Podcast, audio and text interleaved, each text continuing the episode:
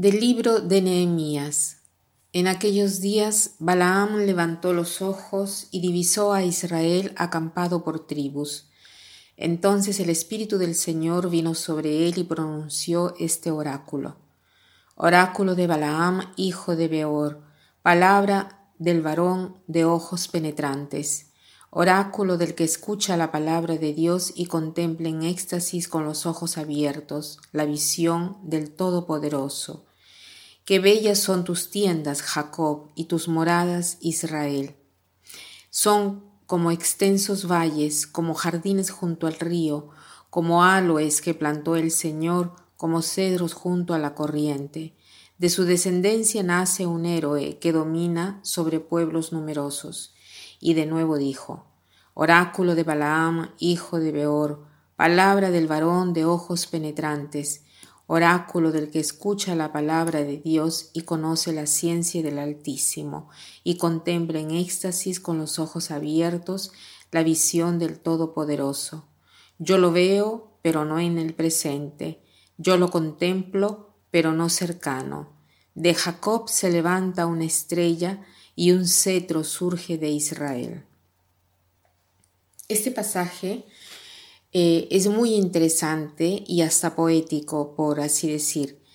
Eh, hay esta visión del profeta Balaam respecto a Israel, que es una visión eh, o una profecía de bendición. y esta profecía está encerrada entre dos estrofas, es como un coro que son iguales, ¿no? Y que describen la actitud del profeta, que es aquel que es descrito como el hombre del ojo penetrante, capaz de acoger la palabra de Dios y que ve la visión del omnipotente al cual le ha sacado el velo de los ojos. Esta especie de coro que se repite dos veces eh, es para subrayar el carácter que debería de tener un profeta. Eh, además, al final de este pasaje hay una verdadera y propia profecía mesiánica cuando dice, yo lo veo pero no en el presente, yo lo contemplo pero no cercano. ¿Y qué cosa ve? Una estrella que surge, surge de Jacob y un cetro que surge de Israel. Esta es una profecía mesiánica que se cumplirá muchos, muchos años después, porque Balaam, estamos en el tiempo de Israel que está por conquistar la tierra prometida, eh, en cambio aquí estamos antes de la llegada del reino de David, más o menos mil años antes de la llegada de Cristo. Y Balaam está ya en grado de tener esta visión del Mesías. Eh, por otro lado, en las catacumbas de Priscila en Roma hay un cuadro muy antiguo que representa a una mujer sentada con un niño y un hombre eh, que está de pie eh, indicando con la mano la estrella. Esta es la figura más antigua del segundo siglo después de Cristo y es una representación de este oráculo de Balaam. Y la mujer que está en aquel cuadro no es otra que la Virgen María. Esta es la representación más antigua que tenemos en el occidente de María. O sea, la veneración a María estaba ya eh, radicada en los primeros años del cristianismo. Y es interesante también saber que Balaam, que era un profeta extranjero, había sido enviado a maldecir a Israel, porque Israel estaba iniciando a conquistar algunos pueblos de la tierra de Canaán, que es la tierra prometida. Pero cuando Balaam eh, va para maldecir a Israel, recibe una orden de Dios totalmente diversa, cambiada, que es la de bendición, ¿no? que debe bendecir y no maldecir. Eh, yo creo que este pasaje nos ayuda a reflexionar sobre todo en la pureza de los ojos. ¿Quién es el profeta? Es aquel que está en grado eh, de acoger algo del misterio de Dios y está en grado de decirlo a los demás o de bendecir a los demás a partir de este misterio que Dios eh, ese misterio de Dios que él intuye y contempla, ¿no?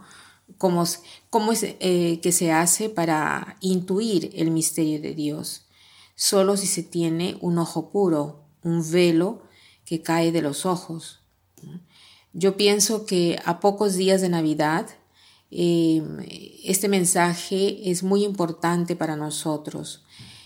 Queremos llegar a la Navidad eh, con un grado tal de acoger en aquella imagen del niño que nace en la gruta, el Hijo de Dios, el misterio de Dios que se hace hombre por nosotros.